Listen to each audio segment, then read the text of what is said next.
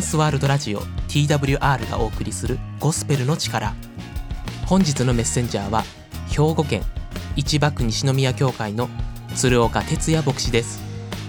あなたの心に福音が届きますように。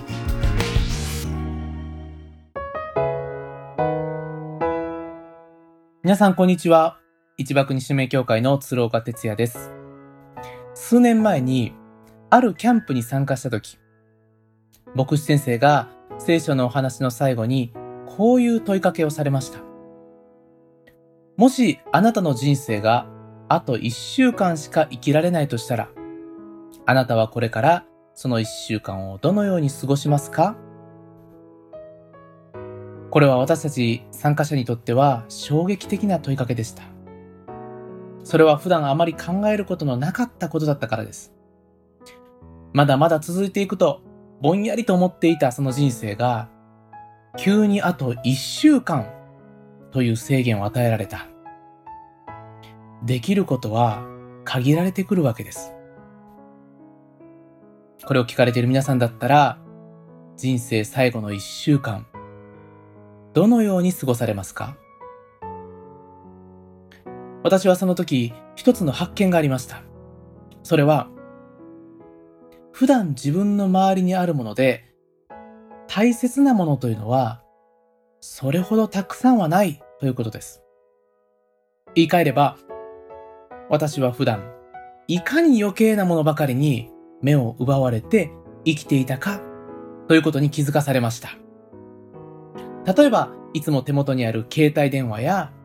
そしてパソコン、インターネット、SNS、一日の大半、見ていたことが多かったかもしれない。けれども、いざ人生最後の一週間で、それらがそこまで大事だったかと言われると、そうではなかったんですね。反対に、大切だなと気づかされたのは、自分の周りにいる人の存在でした。まず一番身近にいる自分の家族にもっと愛を表すこと。自分の両親に日頃から感謝を伝えること。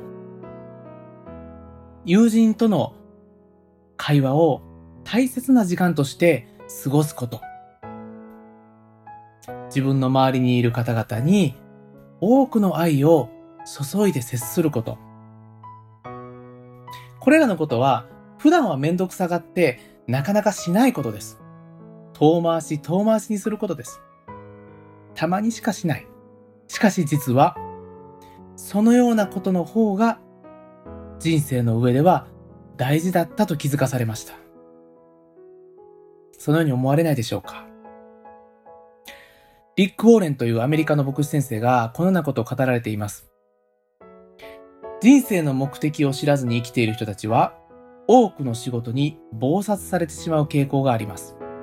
それがストレスの元になり、疲れ、争いの原因となるのです。私たちは人の期待に応えていたらキリがありません。あなたには神の御心、神の意志を行うのに十分な時間が与えられているのです。神の目的に導かれた人生というのは、よりシンプルなライフスタイルと健全なスケジュールを特徴としています。聖書は、うぬぼれた、見せびらかすような空っぽな人生ではなくて、明瞭でシンプルな人生こそ本当の豊かさがあると言っています。光を例に挙げて考えてみましょう。拡散した光にはわずかな力しかありません。しかしその焦点を合わせることによって光のエネルギーを集中させることができます。小さな虫眼鏡で太陽光線の光を集めることによって草や紙にまでも火をつけることができるのをご存知でしょう。レーザー光線のようにさらに光を集中させると鉄さえも切ることができるようになるのです。そのように語られているんですね。この言葉にありますように私たちはそれぞれ神様に与えられた人生、神様に与えられた毎日というのがあります。そしてそれを決して無駄にしてはいけないということです。神様があなたに与えられた人生の目的というのが確かにある。それを見失って私たちがいろんなものに心を奪われて、そして余計なことばかりに時間を使って生きているのが本当にいいことなんだろうか？神様があなたの人生に何を求めておられるのか、それは神の言葉である聖書の中にしっかりと書かれてあると語っているんですね。ここに私たちが人生をより豊かに生きるヒントがあります。聖書の言葉を紹介します。いつまでも残るものは信仰と希望と愛です。その中で一番優れているのは愛です。新約聖書、コリンコリント人への手紙第1、13章の13節というところに書かれてあります。もう一度お読みします。いつまでも残るものは信仰と希望と愛です。その中で一番優れているのは愛です。聖書は私たちの人生においていつまでも残るもの、それは信仰と希望と愛だと語っています。これらは確かに形のあるものではありません。しかし、目には見えないものだからこそ、いつまでも消えることがなく、そして、いつまでも残り続けていくものだと聖書を語っているんですね。つい最近私は、父方の祖母を亡くしました。私にとっては、大事な、大事なおばあちゃんでした。89年の生涯です。あまりにも急のことだったので、最初のうちはもちろん動揺しましたし、え気持ちを整理するのが難しかったんですね。しかしそれから数日間を通して、私は神様から人生を生きていく上で非常に大切なことを教えられた気がしました。祖母が亡くなってから告別式までの日々の間、今まで祖母に関わりのあったお友達や教会の方々が次々に訪れてきてくださったんですね。そしてその方々がたくさんの思い出話を私たちに聞かせてくださいました。そこには祖母に対する多くの感謝やまた祖母の人柄を表すような楽しいようなエピソードがたくさんありました。そしてそれ、それらは私の知らないエピソードばかりだったんですね。ああ、祖母はこんなに友人を大切にして、今まで愛を注いで、時間を注いできたのか。私は、それぞれの方が話してくださるエピソードを聞きながら、次第に心が慰められていったのを覚えたんですね。また祖母の家に行って、いつも寝ていたベッドのそばを見てみますと、そこに置いてあったのは、付箋がたくさん貼られた聖書と、そして賛美歌がありました。祖母は毎朝聖書をワクワクしながら、そしてメモや付箋をたくさん貼りながら読んでいたんですね。そして片手でピアノを弾きながらいつも弾いている賛美を数曲こう賛美をしてから家族のためにまた友人のために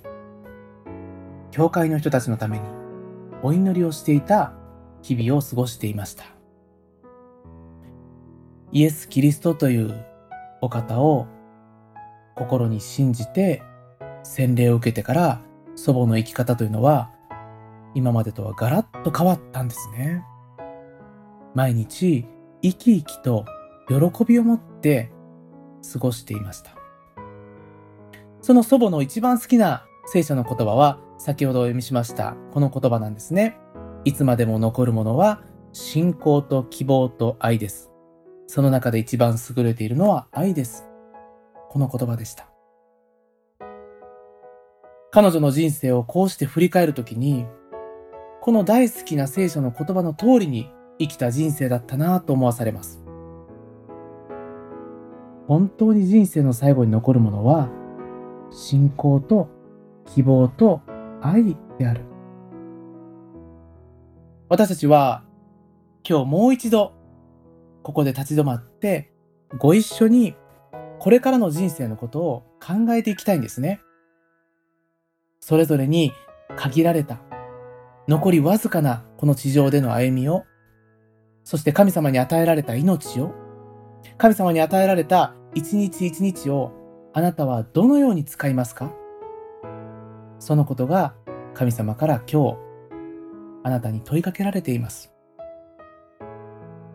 自分の人生は自分のためだけに生きる。自分の損になることはせずに自分の得になることばかり追い求めて生きる。自分の富や自分の能力のためだけに生きることが果たして本当に豊かな人生になるのでしょうか？あなたには神様に与えられた人生の目的ははっきりとしていますか？神様の言葉であるこの聖書の語っている神様に対する信仰と神様の与えてくださる希望そして愛に生きる人生に一歩踏み出してみませんか？必ず神様はあなたの人生を祝福してくださいます。ご一緒にお祈りをいたしましょう。愛する天の神様、今日の聖書の言葉を感謝いたします。いつまでも残るものは信仰と希望と愛です。その中で一番優れているのは愛です。神様が与えてくださった命、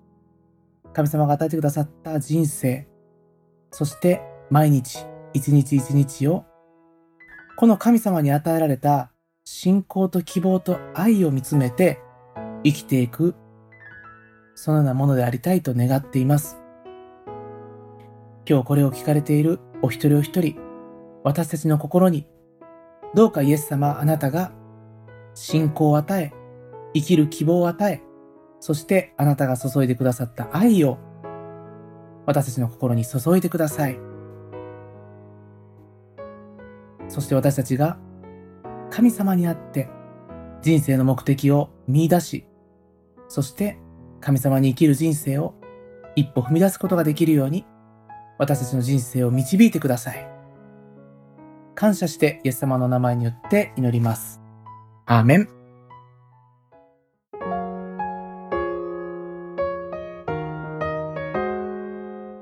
トランスワールドラジオ TWR がお送りしているゴスペルの力 TWR ではまだイエス・キリストを知らないという方のために人生が変えられたストーリーイエス・キリストの福音をお届けしています。ご感想やご意見などがありましたら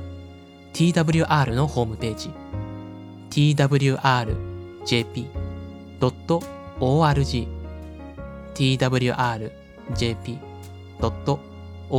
のフォームからお送りください。あなたの声をぜひお待ちしています。